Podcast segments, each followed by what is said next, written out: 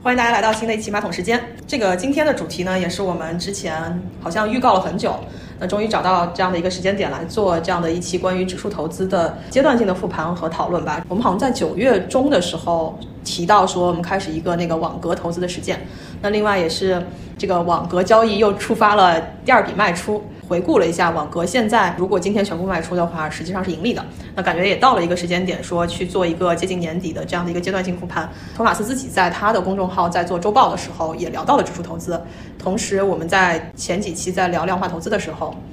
也跟佳明讨论到了指数，还有就是股指期货这些产品，所以呢，我们想今天在这一期的内容里头来聊一聊，我们在说指数投资它到底是什么。主线会聊一聊我们之前做的那个沪深三百的网格投资，然后在这个过程中，我们也想对一些涉及到的概念做一个拆分和讲解吧。我个人做网格投资的过程，包括复盘去写一些文字内容的时候，就发现我做了这件事情，我对一些概念反而有了重新的认知。我之前其实是一个非常模糊的，并且我们也看到一些文章也好，或者一些播客。我上次有听一期，标题非常引人入胜，叫啊一期给你讲清楚 ETF 所有你需要知道的事情。结果我点进去听之后，听完有一种不能叫被骗吧，但我感觉那期的内容更多的很像是一个百度百科的一个内容集合。所以基于这件事情，就想在今天的节目里给大家一一展开。托马斯有没有一些什么指数投资的经验？应该还挺多的，是吧？毕竟你现在已经转岗成一个指数投资的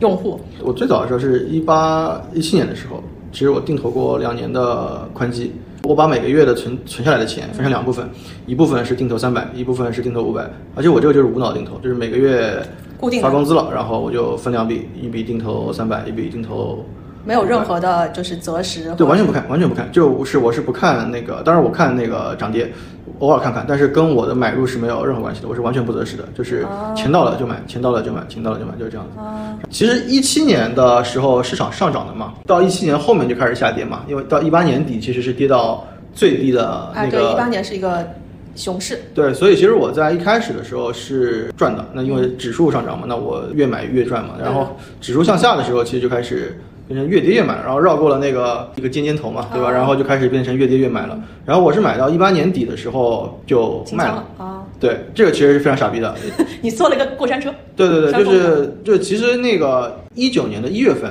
其实就是最低点了，然后后面就是一个微笑曲线是吧？其实后面是一个很厉害的走势了。我是卖在了最低点，所以就不过我那个其实跟指数没什么关系，主要的还是说你的这个钱你得有一个比较好的安排。我原来的打算是说。一直定投下去的。对我原来打算是一直定投，不过我后来就我我最近我也回头再看过，就是如果真的以这种无脑策略定投的话，其实收益并不是那么好，因为你是不断你会发现我们是不断的在做过山车，因为现在那个三百的点也没有回到那个一九年还是二零年的那个高点的那个点。你如果像我那样无脑定投的话，其实我都不用回测，你自己想想，其实收益也就一般般，就是能够是可能是一个正收益，但是并没有，我觉得可能是跟你想投资权益类的收益。是有点不匹配的。你刚才讲的时候有一个 term 就已经是不能叫超纲吧，但是一般投资的人了解指数的时候，宽基这个词，嗯，已经有一点行业黑化了，对吧？嗯，所以我们之前也聊到过宽基。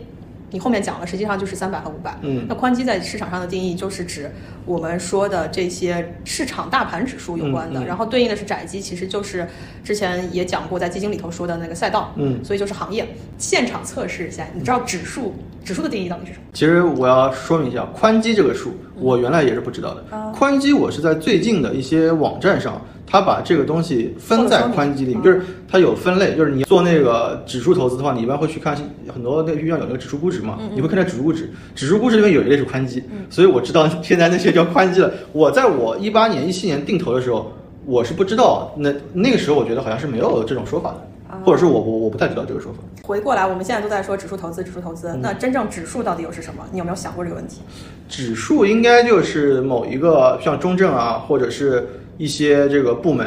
他们编写的一个东西吗，编写的一个啥东西？就是他我我知道，就比如说我们说的是沪深三百，或者是说的恒生指数，它其实是有一个委员会去选怎么选这个指数，然后指数的这个选择是有什么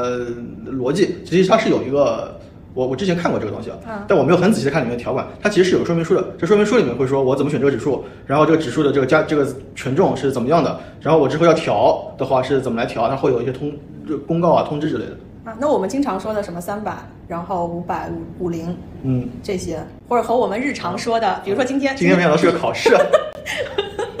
因为通过考试，你就会发现，比如说我们今天看上证指数三千两百点，嗯，它代表着什么意义，你知道吗？上证指数好像就是沪市所有指数的根据市值的加权平均的那个指数吧？是吧？是吗？不要说的那么不肯定。要我为什么知道这个？啊因为之前大家有说过说说用沪指来衡量中国股市不是一个很合理的，就因为之前大家不是说什么沪指永远三千点嘛，然后大家就说因为沪指的这个，所以我我专门去看过，就是它的这个编写的逻辑，嗯不是那么的合理，因为它根据因为一直有人上新股上市啊之类的，它就会保就等于涨不上去了。啊，我也是，今天不是考你啊，主要是因为我在做，不要慌，也是因为我去做复盘的时候，我当时特别想，我觉得三百或者说指数投资是一个非常适合小白的，嗯或者说适合一般用户的一个投资产品。嗯然后我就特别想安利给我的朋友们。嗯然后呢，我当时就把那个最早我们不是做网格的时候，我是列好网格了嘛。嗯实际上我就是你说列好网格，对于一个用户来说，或者对于一个我的一个朋友来说，嗯我是非常尽心尽责的告诉你选什么标的，买卖点都列给你了。应该是有有手就会了。就直接抄就可以了。但我当时的第一个体感是我发给，就我很兴奋的把这个信息分享给我的朋友们的时候，很多人说好好好，我去看看，然后就没有然后了。啊，其实那个表格，我觉得如果是没有怎么投过资，或者也没有看过网格的，稍微有点腐，他也不知道你这什么意思。对，大家第一反应就是好像，可是你想，你要去外面说大师给你一个那个财富密码，对吧？那人家只是给你个代码，都不告诉你什么时候买，什么时候卖。就我都已经把一份作业做好给到大家，为什么大家一点心动的感觉都没有？大家可能觉得财富密码没有来的这么容易。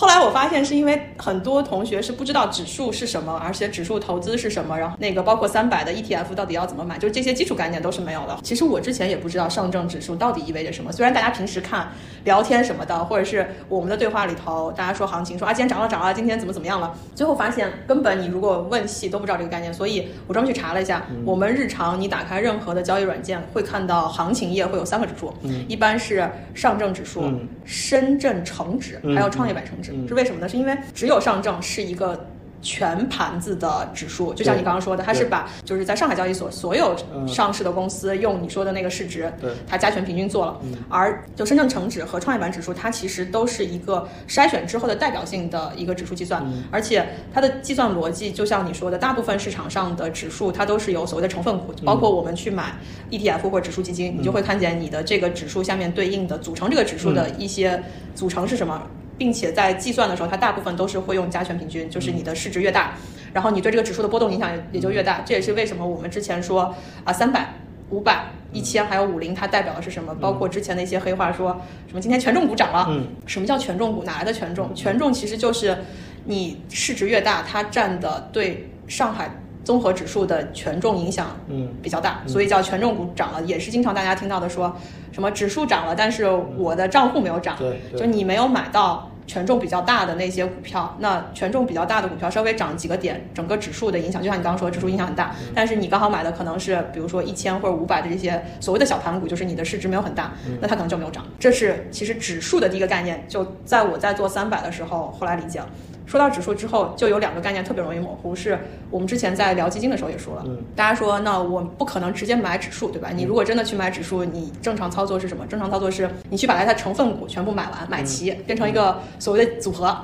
也就是，如果你要买，我们就不要买上上上证了，对吧？我们买一个五零指数或者三百指数，我相当于买五十只股票，就五零的成分股，交易最少一百股起，对吧？你买完，就算我们虽然我现在不知道五零各个股票多少钱，你就算二十块钱，平均下来就股价是二十块钱，那你一百股起买，那你要买二十乘以一百再乘以五十只，这是基本的你成为一个指数标准份额的一个金额。那像上次我们说三百的那个期货的时候，说到三百的实盘，如果你要对标三百的指数，嗯嗯。那三百就是三百只股票嘛，对对对。那你基本上你的一份额的资金就是一百多万。对，所以其实大部分的投资人是没有办法直接去买指数的，所以就后面产生了我们说的在指数投资的时候有两个方式，一个是指数基金，嗯。或者买 ETF，嗯。在很多叫投教或者网上的文章里头，你会看到大家好像慢慢的默认有一个认知是，我买 ETF 就等于我买指数。嗯说到 ETF 选手，就感觉你就是只买指数的，嗯然后你不买其他什么就是波动比较大的这些、嗯这些收益的产品。嗯，其实 ETF 波动也很大。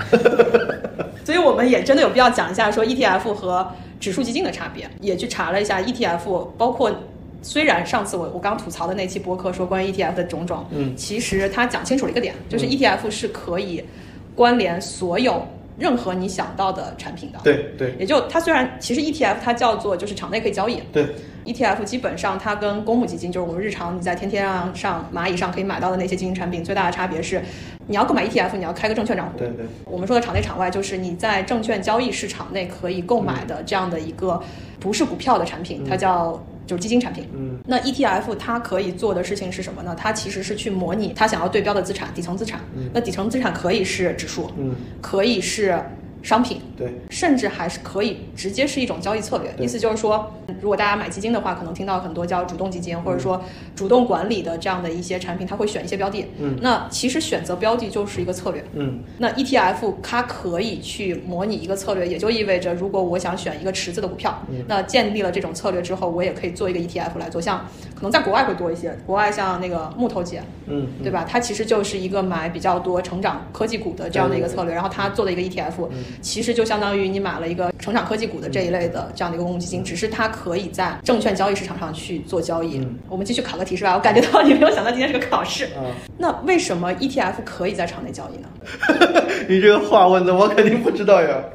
不是，这如果我们说，我们就拿指数投资这里头，就指数的 ETF 嗯和我在公募市场上，比如大家打开天天搜沪深三百，嗯然后指数基金有公募基金，据我了解啊，因为我也是，就比如说像前一段时间有几个 ETF 发行，嗯。叫什么数字机床 ETF，、哦。什么高端制造的 ETF，嗯。基金我觉得应该都是基金公司发行的，然后都是由证监会去审批之后上市，然后能够做交易。就比如说我前段时间有一些相关的高端制造的，它可能就是周末发，还有还有证监会周末加班批他们的 ETF 的，就是说可能就跟我们这个政策引导就有关系，他就希望这部分的交易更活跃，因为有很多用户他是没有能力去买股票的，嗯他也不知道去买什么，比如说他知道，哎，我们国家那高端制造以后肯定是一个未来的方向，那他并不知道高端制造去买什么股票，可能也没有一些，因为比如说行业分类可能是根据什么申万啊一些的这个行业分类去分的，那他可能这个行业也没有那么精确的到他想要买的这个东西上，那怎么办？呢？就是提供一些，我觉得对于这些用户来说，其实都是给用就就一般投资人。需求有有这个供给端就会有有有有有这个供给，那他就做这个做做这个产品给他用。他比如说像什么数控机床，很明显就跟机床相关的那一系列的，就名字都有已经告诉，比如说像什么数字经济，嗯 ETF，那其实就是跟数字经济相关，就是你可能听名字就跟你想象的东西有关。但我觉得，就是这 ETF 里面一个很重要的问呃潜在的问题啊，就是你看名字买，跟你到底知不知道里面是什么。呃只可能很多人买指数都不知道买指数是什么，但对对只知道说我买沪深三百，可能大概是那肯定就是三百只还不错的嘛，那他也不知道为什么不错，对吧？那买数字经济是，我知道我买数字经济，到底数字经济代表了什么呢？代表后面就是后面的这些股票嘛，他其实并不知道里面的股票。它好处是说，让那些想买的人能够比较方便的买到，但是很多时候有的时候容易货不对版嘛。那你是不是货不对版呢？你你要有这个能力，我觉得这时候有的是，我觉得这两个之间可能是一对矛盾啊。就是说，如果我有这个能力，看看你是不是货不对版了，那我是不是可以去买股票了呢？但是我因为我没有能力，所以我要买这个，对吧？对，所以刚刚你说到这儿，我们稍微插播一句话，就是为什么我当时特别想安利指数的这些投资机会，或者说像三百网格这个东西，给我的朋友，特别是那些不太想要。啊，了解股票，然后或者是深入的去做研究，就像你说的，如果我真的能分清楚，呃，也别说三百了，我们就说一个更垂直。之前聊光伏，光伏有 ETF 嘛，嗯，对，我觉得光伏这个概念很好，但我们上次也聊了说，光伏我要像欧总一样挖掘出光伏产业链的具体标的的投资机会。对一个普通人来说，你的学习成本和门槛和你花的精力、投入产出比可能非常低，就是、嗯。这也是为什么我们之前跟欧总聊，每一次我们俩都属于行业投资人的这个 ETF 的选手，就是因为我们选单个标的的能力是有限的。嗯。那在我们没有研究清楚去抓住单个标的的机会的时候，我又不想错失这个所谓的很火的概念，或者是我从大行业上来说，我觉得这个行业比较好，或者你反过来看沪深就是三百、五百、一千和五零这些指数，它代表什么？说一句最简单的话，就是也是老八的名言嘛，就是永远不要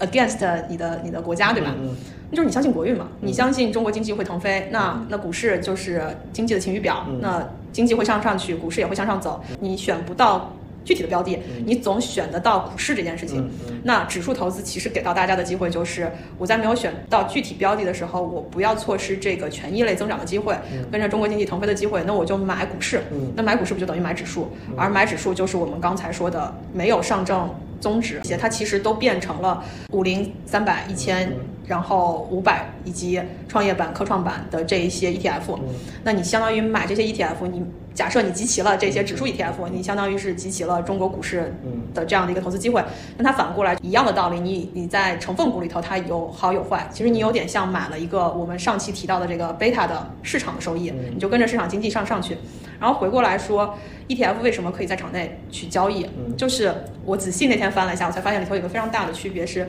你在场外去买公募基金的时候，你的对手方是基金公司。嗯，我们说一个极端情况吧，就是如果这只基金它表现不好，所有的用户都赎回，嗯，你其实相当于没有人申购。嗯，那你赎回的时候，基金公司本来比如说它发行一百万，对，百分之四十人都赎回，其实它这个盘子就缩小到了。六十，嗯，但是 ETF 它是一个交易产品，嗯，也就像你刚刚说的，什么证监会要加班去审批，它其实有点像 IPO，嗯，就 ETF 上市，它进到股市，它其实大家买卖的是 ETF 的份额，嗯，那 ETF 份额它等于说。就跟上市公司一样，我有底层资产，嗯，我把我的 ETF 的这个凭证拿出来交易，嗯，底层资产是买的那一些成分的指数的这些股票，嗯，所以它隔了一层，有点像我们之前说到的什么结构化金融产品一样，嗯。它其实做了一层转化之后，它把我买的底层的这些资产打包上市，变成了一个可交易的像股票一样的产品。那你在场内 ETF 交易的时候，其实你不是卖给基金公司做赎回。你的买卖是有对手方的，你但凡能卖出，都是有人买了这个 ETF 的份额。嗯，这个时候就会有一些不能叫机会吧，就会你会有时候发现，有的 ETF 甚至会有超额收益，呃，不是不是超额收益，就是超额价格。比如说我们讲，如果你是公募基金的话，嗯，那你公募基金最后结算价格是以你当天的那个基金持有的资产，它的一个净资产价值。你如果这个 ETF 的净资产价值，我们做假设它是一百块钱，嗯。但它需求量特别旺盛，它有可能在二级市场上，就是我们说的场内交易，它可能价格会变到一百一，嗯，就是有一个所谓的 premium 的东西，那就是因为这个东西它值一百块，但有太多人抢手，所以它有一些增值价值，就有点像股票了。这也就是为什么场内就是叫叫叫溢价嘛。对对对对对，就是场内溢价的机会。同时，我们也看到说有一些，特别是指数交易，我在场外也有一些跟踪跟踪指数的指数基金、公募基金。大家应该也会听到过什么场内场外互转这样的一个情况。其实这个过程中就会有一些我们说到的套利的机会。原因是什么？不管是场外的指数基金也好，场内的指数基金也好，因为指数基金最核心的一个底层逻辑，它创建这个东西的时候就是模拟指数。就我们刚刚聊的，我本来。对于你要模拟指数，是我要买买所有的成分股嘛，至少一手就是就一个基本份额，以三百为例就是一百万。那你要建这个的话，你就要买到这个份额。你对一般投资人来说，你不可能去做这件事情，但你想要参与的话，你就变成去买这一百万持有资产的单个份额，可能一块钱就可以买。比如说三百今天是四块两分钱收盘，对吧？那你不是花一百万去买，而是花四块多钱买它一份，就代表了它持有的这个一份的三百的指数。那这个的过程中，场外也有，场外的基金也有。那么，因为交易方式的不同，可能会出现一些价差。意思就是，假设举个极端例子，场内的三百特别抢手，然后它可能就本来这个标的的，就是净资产价值它是折算下来值四块钱，但我们已经卖到五块钱在场内。但是在场外的时候，因为它的计算方式就是公募基金，它是以净资产值嘛，所以它可能还是四块钱。那这个时候，场内外的转换的套利机会就来自于，你可以把。场内的这个高额卖掉，然后去买场外的这个低额，这样你其实就直接产生了所谓的不同场所之间的同一标的的这个套利差，这有点像我们之前在说期货的时候。有一个更大范围的什么不同市场上的同一标的的这个跨期的这种套利机会，其实逻辑都是一样的，原因是大家追踪的都是同一个价值的东西，在不同市场上出现不同的价格的差，那你其实完全是一个类似于无风险的差，无风险的机会嘛，就我高买低卖，然后这个价值总会回归，它最后会出现这样的一个操作机会，所以回过来说，ETF 它本身跟公募。的这个指数基金最大的差别就是你在买卖的是市场上的一个固定份额，嗯，而场外的公募基金它其实基金的持仓会有变化，而且你的赎回是跟基金公司进行的，嗯，这个就是一个蛮大的 ETF，就指数 ETF 和场外的公募。指数基金的一个差别。嗯嗯，我们之前聊过，说我们俩基本上买指数也好，或者说买行业的大的机会，不买个股的时候，我们都是买 ETF，不是买场外的一个主动基金的。嗯，ETF 还有两个好处，一个好处可能在我们国内不是特别明显，是关于税收优惠的问题，或者说税收结算的问题，这个我们就不展开了。但是在我的角度，我那天仔细去看了一下 ETF 的手续费，跟场外不是一个数量级的。对，就我举个简单例子，它是以你的证券交易的手续费来收的。意思就是，比如说你的券商看跟你达成什么样的一个佣金的比例或者交易费的比例，比如说，呃，我的券商跟我给我的价格是万二，嗯，也就是说一万块钱，我的手续费是两块钱。对，但是你去看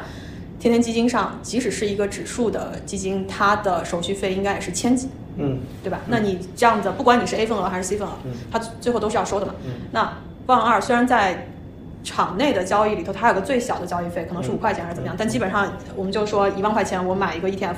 可能就五块钱，但是我要在场外去买一个指数基金，那就是千几，那就其实。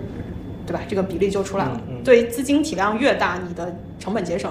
就更多。嗯那另外就是，呃，ETF 它因为能在场内交易嘛，所以你其实还有一个日内波动的价差。嗯简单讲就是，你如果买场外的指数基金，你基本上就是以当日只有一个价格买入。嗯。如果你是买 ETF，那当天比如说今天这个开盘和收盘价之间有一个差，不管你踩不踩得中吧，但是你是有机会买到，比如说当日的盘中的低点，而不是当日的收盘价嗯。去做这个买入的。那这个里头其实还是有一些不能叫超额收益，但是也是同样做指数投资，嗯。我们撇开手续费这件事情之外，你还有可能会比场外交易去赚取更多的一个低成本的机会了。嗯，这个我其实分两趴嗯，一部分是说，嗯，因为我觉得手续费这个事儿其实是针对你的持有时间这个事情来说的，因为基金它最大的一个问题是说它的每年的管理费的问题，就是呃，然后你和 ETF 去对比，就是我的这个基金的税后的收益是不是可以比 ETF 的更好？因为我觉得对大部分来说，其实就是看我买的这个，比如说我买光伏 ETF，、那我可能也是买一个新能源行业或者光伏行业的一个呃主动管理基金的基金经理产品。那我其实就是看它在这个上面能不能跑赢这个光伏 ETF。当然，光伏 ETF 这个可能有点太窄了，可能很难找到一个主动基金的产品去跟它做。做对做对比对的，但总体上来说，这个思路其实这样，就是说，如果长期持有的话，我肯定会关注这个费率。那但短期持有，我觉得其实逻辑上就又会有点不太一样，因为如果是做基金的，我我指这种短期啊，就可能会说什么日内做 T 啊这种那不是 ETF 应该更好对？那种是就场外的基金是根本没有办法做的，就是。嗯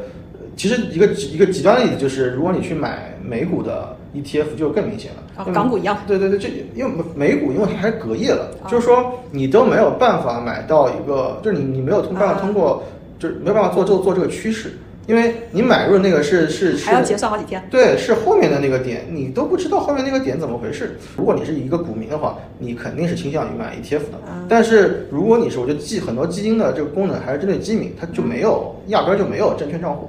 它就是在这个基金里操作的。然后呢，我觉得有大部分的用户是什么呢？包括我以前，就像我们节目刚刚说，我定投的时候，我也是在支付宝定投的。哦这个就很方便，就是其实呃我也不想去证券账户里，证券账户也没好像也没以前也没有定投的这个功能，啊所以我就在是近几年加的对，我就在那个那个时候，我觉得我买的时候就有支付宝就是什么汇定投了，什么智慧定投，我也没理它，反正我就是固定的。金额去买。对，反正就是每个月就从我的那个银行卡扣款就可以了，就很方便。就是我觉得还是很多小的用户，且呢已经被教育过人了，知道说哎定投怎么怎么样是好的，然后你只要这样定投，嗯就存钱到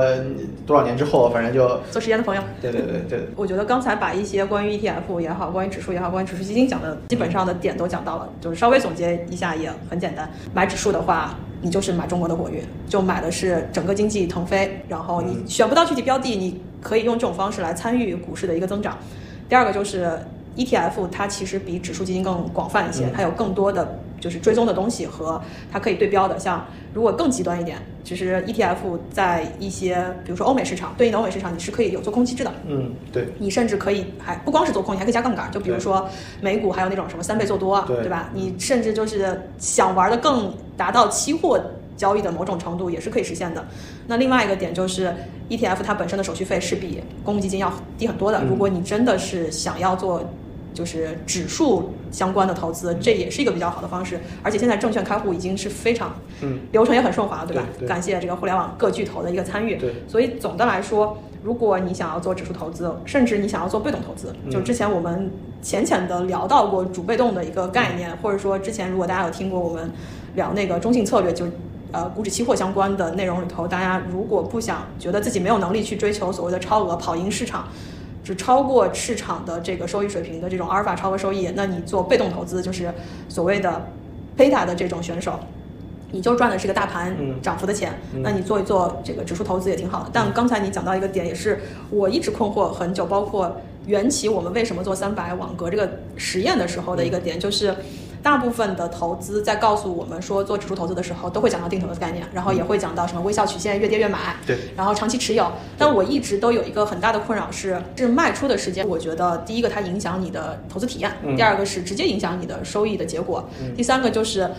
按照我们之前一直聊，你要搭一个投资就交易体系也好，或者你真正懂什么叫投资的时候，你买入的时间点，你就应该对你卖出是有一个有个预期的。嗯而且我们之前聊那个价值投资是号称一直买，然后买入长期持有的。我们毕竟是普通人嘛，大家每天在市场上总想参与一些短线机会，或者说很多人和我都会遇到一个问题，是我怎么管住手，嗯然后不去交易，这个这个挺难的。那我们当时做沪深三百的时候，就是网格是一个比较明确，它给了你卖出点的嗯这样的一个操作策略，所以当时就是在。这个机缘巧合下去，想要看一下网格操作的这个策略到底能不能解决我刚之前说的卖出时间点的这样的一个问题。分享一下嗯我做网格的一个特别大的体会是，的确它给了我一个比较笃定的，就是卖出信号点。因为网格在做的时候，如果你不考虑特别多复杂的逻辑，你就很简单，就是你定好一个你开始要建立网格的起始点，嗯。然后你的买入都是一格一格的嘛，嗯。基本上大部分的。出发都是百分之五，跌百分之五你买一次，跌百分之五买一次。嗯。那你卖出也很简单，就是比如说我当时做那个三百是四块钱开始做做买入，第一个格应该是三块八，然后再往下就是三块六，嗯。然后那你三块六买入的，按照网格的卖出，就是当这个价格涨回了三块八，嗯。你就应该把三块六买入的卖出，嗯。就是这个逻辑非常简单，嗯。就傻瓜似的告诉了你你的买入卖出，这个其实跟定投很像，嗯。只是定投从来没有告诉你什么时候卖，因为他觉得嗯。你自己决定卖出就好了，但网格的话，它因为会有止盈嘛，嗯。我觉得止盈对我来说是，我经常会觉得，哎，是不是涨了可以再等等，然后再等等就没有没有然后那种，所以他写的也很明确，你就三块六买，然后涨回三块八卖，三块六买的，嗯。那涨回到从三块八涨回到四块，嗯。你就卖卖三块八买入的。嗯，这样你的账是明明明明白白列在那里的。嗯。而我记得当时我们在整个过程中有几次录节目，甚至我记得那个三百第一次网格触发卖出是十一月初，大概十一月。三号、四号，然后那个时候有一个就是，包括最近两天，不是昨天我把那个第二笔卖出卖了十四嗯块钱嘛？我嗯那昨天还在跟你聊说，哎，三块九毛九，嗯然后三九九八这种几厘钱，嗯你就很尴尬，会觉得说我是不是该卖了？感觉它永远涨不上去。嗯就是这个过程中稍微有一点对我投资体验的这个考验，但它比我买其他的标的的那个体验感要好，因为其他标的在这个点上我就不知道要不要卖了。最后我昨天的操作是，我就索性挂了个单，我也不看了，嗯我就挂到四块，嗯然后它触发交易就触发，它如果不触发的话，它就继续放在那里。嗯所以我感觉从操作的简单度来说，或者说对人的考验来说要简单一点，你反正就定好规则，嗯。然后就无脑式的去让它执行，嗯。最后的效果其实还可以。是我记得我十一月初的时候去做了一个数据的统计嘛，毕嗯。毕竟我们从九月十几号开始有三次买入，嗯分别是四块钱买了，然后三块八和三块六，一共买了三笔，然后卖出的时候一个是十一月三号卖出第一笔，嗯那个时候就是从三块六涨回了三块八，然后昨天是从三块八涨回了四块钱，我就卖出了两笔。我算了一下，虽然说我在卖出的过程中又叠加了一些更复杂的条件，就是我留了一些仓位。嗯那如果我不留仓位，平均来看，我十一月的那个时候，如果在那个时间点把我所有的持仓全部卖掉，已经是盈利的。那个时候盈利虽然可能只有百分之一点几，但是等于我从四块往下跌，买了三笔，我一笔的卖出就已经回本了。而我昨天的那个价格，如果全部卖出的话，我其实盈利期间盈利接近百分之十。就是你这样子来看的话，好像还是一个挺不错的嗯 投资的一个一个实验的，对吧？毕竟，假设我们今年就只做这一呃一个标的的这样的一个操作，而且时间点就是九月中到十二月初，差不多两个月两个半月的时间，嗯，百分之十，我已经跑赢了市场上很多一年辛辛苦，至少跑赢了我的主账户，讲真的。找了很多基金经理，嗯然后你想，我真正实际交易也就只有四笔、五笔这样的一个状况。对于指数操作来说，我不知道你自己投指数的时候，你买的体感是什么样的。但是这样的一个操作结构，而且我在九月初就已经把这个格子定好。那以抄作业的角度，基本上你就投进去，我买了三笔，如果每笔差不多一万的话，就是投进去三万块钱，赚了这个百分之十。如果全部卖出的话，是这样。的一个？我其实之前也有考虑过做那个网格策略，但后来一直没有做。就没有做的一个原因是什么呢？就是我自己感觉，就是网格策略可能是一个，一个是比较简单，就是说也不是说比较简单吧，嗯，感觉没有什么科技含量是吗？其实我我反而觉得网格是一个很有科技含量的一个一个一个一个品种。网格它实际上赚的是波动的钱。对对对。其实你想炒股这个事儿，我觉得最难的就是掌握波动。我感觉网格最大的对我来说最大的一个问题，为什么我没有用网格？就我觉得网格它的那个资金利用率是有问题的，看你怎么来把网。因为你想，你做网格的时候，我们之前讨论过，你其实会有多少多少格的。对对对。你想，如果你真的要准备到这么多格的话，其实你得准备很多钱。是。那如果你把这个钱也算在你的仓位里面的话，那你的收益就很低了。对吧？就是说，假设你你有十个网格，对对对，那就相当于你这个资金得有十，就是你其实你只用了十分之一的资金在做这个事儿。嗯嗯。那你你想，你如果赚了百分之五，其实应该就是除以十，啊，对吧？其实就是零点五的收益，这个就变得很低了。就但是又看又又看你怎么看。就是如果说你这百分之十是一个，就你的那个十格里面有有有有有有九格是你场外的资金，你本来就就不是你一个，就看你怎么来看待这个钱，然后你的这个。因为我们之前也讨论过这个股债平衡的问题，比如说你没有股债，没有没有债，你就是一个现金的头寸，那这现金是放在场外的，然后就是用来做这个网格的，那就变成另外另外一码事儿。然后我是觉得好像是一个不错的，我觉得是个底部策略，就是你在熊市的时候，当然你在底部策略你得判断现在是熊市，对吧？那现在是熊市的时候，那我就把资金少一点，然后我通过这种底部的波动去赚这个钱。我觉得网格最大的一个问题是说，如果我们现在起飞了。啊，那你就就没了呀，对，你就没了，你就没有那个底仓。所以我觉得，假设你判断现在是由熊转牛了，嗯嗯，那你肯定是得把这个底仓是不能动的，对，然后一部分再来做网格是可以的。但问题是你怎么来判断是由熊转牛呢？就我觉得就是你很难判断这个市，你只能说现在大概是一个什么市场，但你很难判断说。就是未来，或者说三个月之内、六个月之内，它会变成一个什么样的市场？就是这个，就是这个事情最难的一个点。所以，我我我觉得不是网格容易，是说网格呢是有一些前置条件。对，你给自己制定的一些规则。就很多时候我们不给自己自己制定规则。今天哎，好像不太行，我们卖一点；今天好像挺行了，我我买一点。那这样的话，你就没有规则，你就很容易就乱搞。但是网格是说我事先已经制定好了这个规则，我就很严格的按照，因为网格是一个非常严格的规则嘛。那我我就按照这个来执行，甚至我把它变成一个自动化的执行，嗯，那就不会有任何的。就是在适中的人为的乱搞，但我觉得真的要把握好网格，或者说你就你就去抠这个网格，我怎么找到好的网格品种的波段够大，就真的就是上下震荡的，对，然后可以在时间效率里面很高，然后不停的让你买入卖出买入卖出买入卖出，这个其实我觉得还是挺难的。对你比如说你要在这个时间内时间段里面找到这样一个品种是适合。做网格的，因为你网格如果效率很低，它它它，对吧？没买几次就飞了。对，或者是它的它的波动又特别小，也不到你的这个网格的幅度，你也很尴尬。所以就我觉得其实也一样的，就你还是要你有这个策略，你还是要去选股，这不是选股就选品种。其实选股也可以，有的股票也是上下波动，你得选到好的品种做网格。其实也我觉得也不是 那么容易的一件事情。对的，对的。对，这个也是我们想复盘的时候的一个分享。首先，网格策略。我觉得真的投资这件事情，包括我们之前录一期，有一个听友也反馈说，大家好像都想去投资一课学习一下，但好像都没有找到特别好的一个。对，因为没有任何一种东西是六边形战士，就是比如说我们刚刚说的网格，它在执，就是你在制定策略之后的执行上非常容易，因为我只要很严苛的执行就行了。对对对。但是它前半段。对对对，就是你你有好的就有不好的，反正。所以就是投资是一个很复杂的事情，而且网格我在真的做完了之后，我在写那个复盘的记录的时候，我就发现，第一我。开始买网格的时候，我的认知其实不，就至少跟易大他在他有三篇文章去讲网格策略的时候的那个定位是完全不一样的。是因为我最早知道网格是在一些大家看到什么雪球也好，或者是那个极思路也好，都说什么今天网格操作什么什么那种，对吧？我就一直觉得它听上去是一个长线操作，我不断的买嘛，有点像定投，只是它的定投，它比定投好的地方，就像我们说，它给了你的卖出时间点。对。然后我真正去读易大的文章，我才发现，易大在最开始的一篇文章就说了，网格是一个中短线操作的策略，所以它就吃的是波动的钱，而且它最适合的场景就是你发现某一个品种它是上上下下的，而且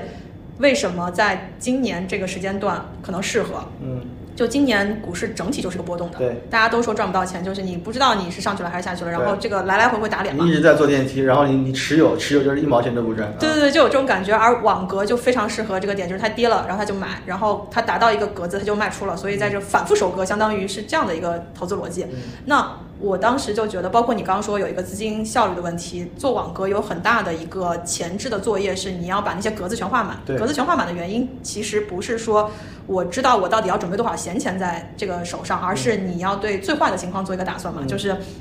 假设你的格子是当时我做的应该做了十格，就上下十格，嗯也就是说你要知道你如果真的一路下跌，就所谓的左侧加仓加仓加仓加到最低点的时候，你是不是还能承受得住？嗯那这个一个是对资金的考验，一个是对你所谓心理承受能力的一个考验。毕竟，就像我们之前说的中概，对吧？或者说那个恒生一直跌一直跌一直买，左侧抄在了山腰上，结果被人家抄了家底那种感觉。对，今天我还有个朋友给我晒他的美股账户的收益，他那个腾讯、阿里巴巴还跌百分之三十多吧，然后他买的时候就已经是抄底的，然后现在还反弹了，他还亏这么多，就是就是就对你对你要对你交易的品种有一个心理足够的最坏情况的打算，然后你才能去买，不然。到时候出现的情况就是你不知道该怎么办了，然后整个心态崩了。投资最怕就是心态崩了。对，所以做那个网格，很大程度上，我最后做到下面也是发现，如果真的每一格那样加，而且我中间不是还调了是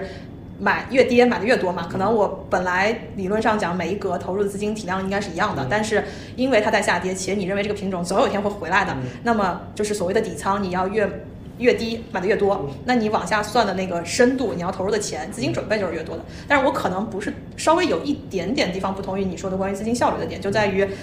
即使说这个钱我要备着，但我也不是就不是活期，它肯定是会买个理财，或是买一个，就哪怕是余额宝，它有百分之二的收益，这个其实有点像我们之前聊到的那个资产配置或者说仓位管理，就是你空仓的那部分钱也不是完全零收益，但好处在哪里？你保证了本金不会不会损失嘛？在这种情况下，它其实看你怎么看这件事情。嗯。那你反过来看，就算如果我们真的用今年来说，我那假设网格的七格的那个资金我都没动，我就放在那儿，它反而比我今天今年瞎操作还要赚钱。对，是的，所以从这个资金体量来说，有可能你的整个盘子、你的一个账户的持有的这个收益也还不差。嗯那反过来再说，就是包括网格在做的时候，像最近就有一点有一丝丝那么像牛熊切换，或者大家认为右侧已经到了一个呃，比如说三千点已经是个底了，然后三千两百点可能已经是右侧上升的一个信号。那这个时候就是在卖出的那个点上。我当时就比我原计划考虑的要多一点，是什么？就理论上讲，它的网格应该是我在三块六，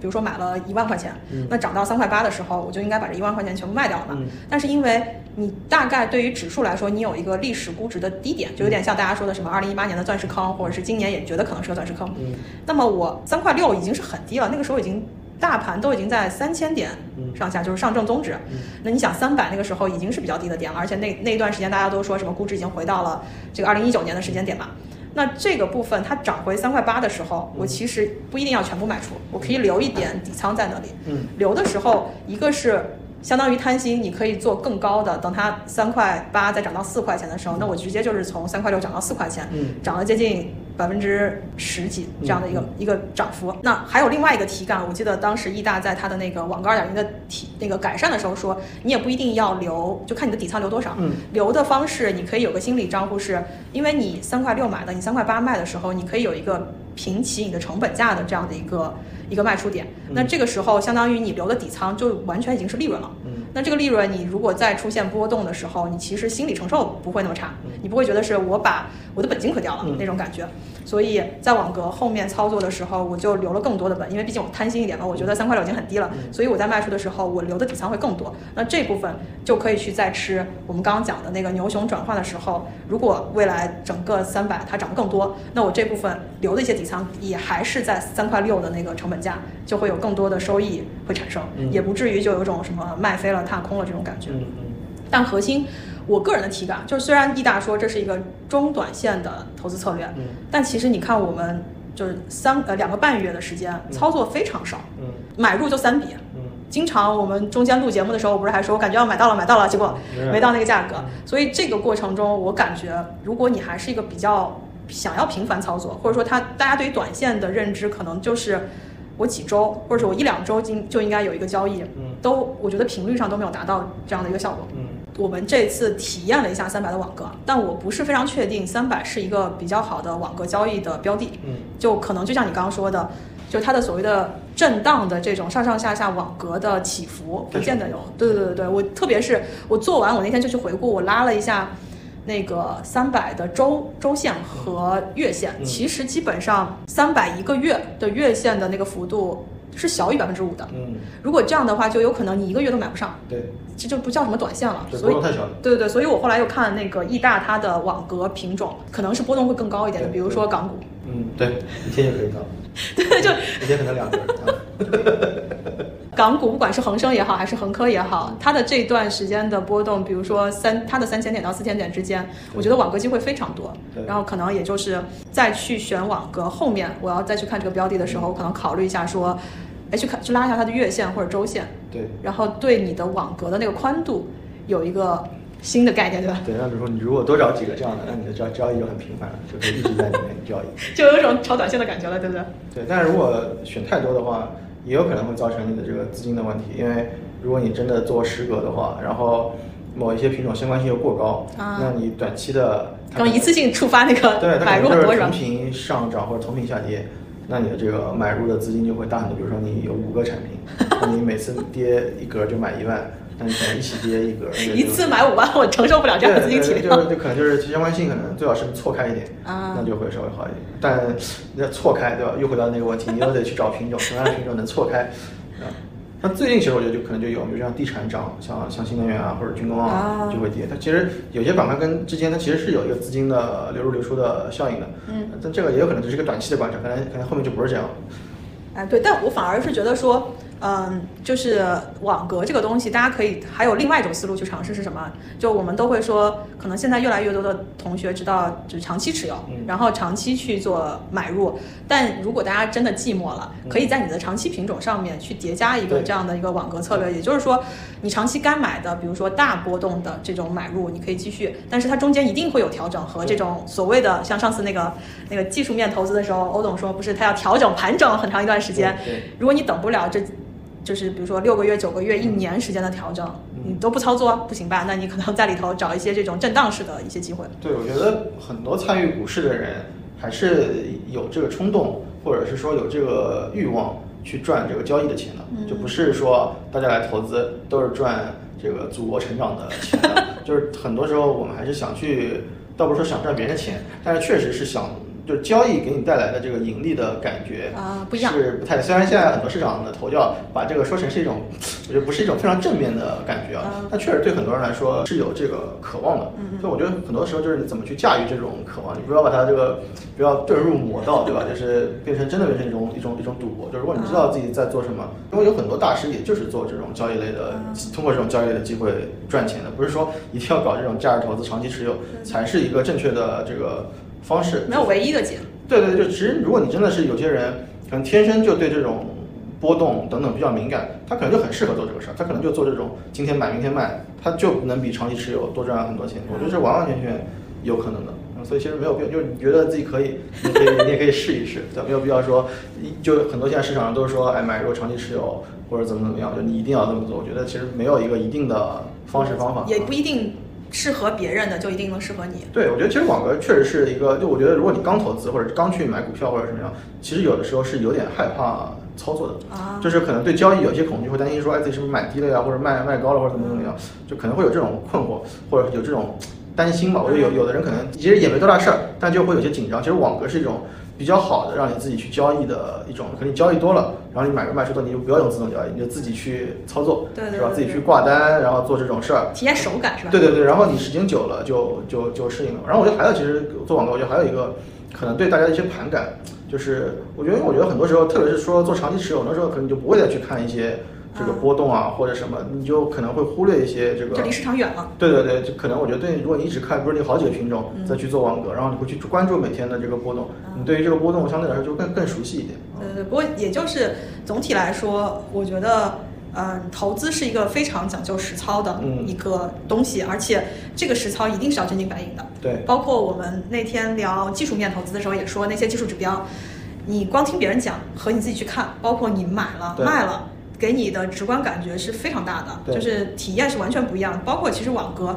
我倒是觉得说，如果我更早一点去实践这件事情，也不见得每一格都要投一万块钱，就大家因人而异。我可能就拿一个小的资金仓位去体验一下交易是怎么回事，甚至你就去理解一下所谓的买卖卖出。然后网格还给你了一个非常好的，就是这都是算术，而且都不是多么复杂的算术，它就列在那里，然后你算好你。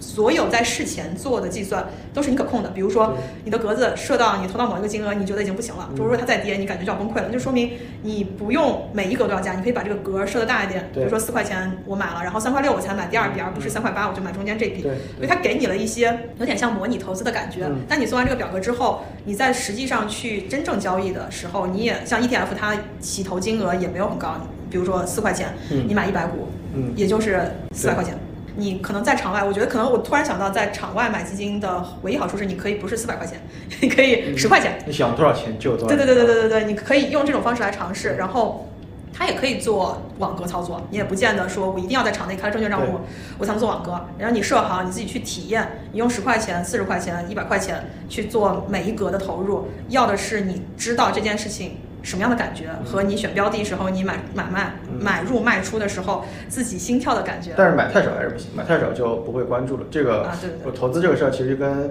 跟其实有时候跟赌博有点像，就是说你打牌打太小的话，你会你会不好好打，所以就是对，就是你一定要选择一个你会，如果打很小你也会认真打，那就很有意思，对吧？就是一个很小的成本体验一个有意思的事儿。但是如果说打的小，你就觉得没有意思。那可能你就是你，其实要把这个东西放到一个能够认真对待的一个对对，包括上这也是为什么我当时做网格的时候说，呃，一次算如果投入一万块钱，你说它特别多吧？如果我。当时做五格的时候，就因为五格已经跌到很低了，就基本上其实虽然压测做到很深，十格我觉得都不太会发生。五格是有大概率可能百分之七十概率到的，那就是五万块钱全部投进去，对吧？但眼它也不是把五万块钱全亏掉。那这个钱对我来说，它不会让我破产，但是我肯定会肉疼，就是哎一个包包没了，对吧？这种感觉还是有差的。就是大家在去尝试的时候，可以以这样的一个标准说，这个钱会让你有那么一点在乎，嗯，但是也不至于直接把你毁灭性让你劝退离开投资。对，那我们今天其实基本上，感觉关于指数、关于网格也复盘的差不多了。就是虽然在过程中我们可能对卖点和选择标的还是有一些，今天不一定讲得到，但是有一些在过程中摸索的这个空间。但总体的思路，我觉得这可能是一个比较好的尝试的开始。嗯，对于指数来说，我个人的感觉是，基本逻辑就是刚讲的你。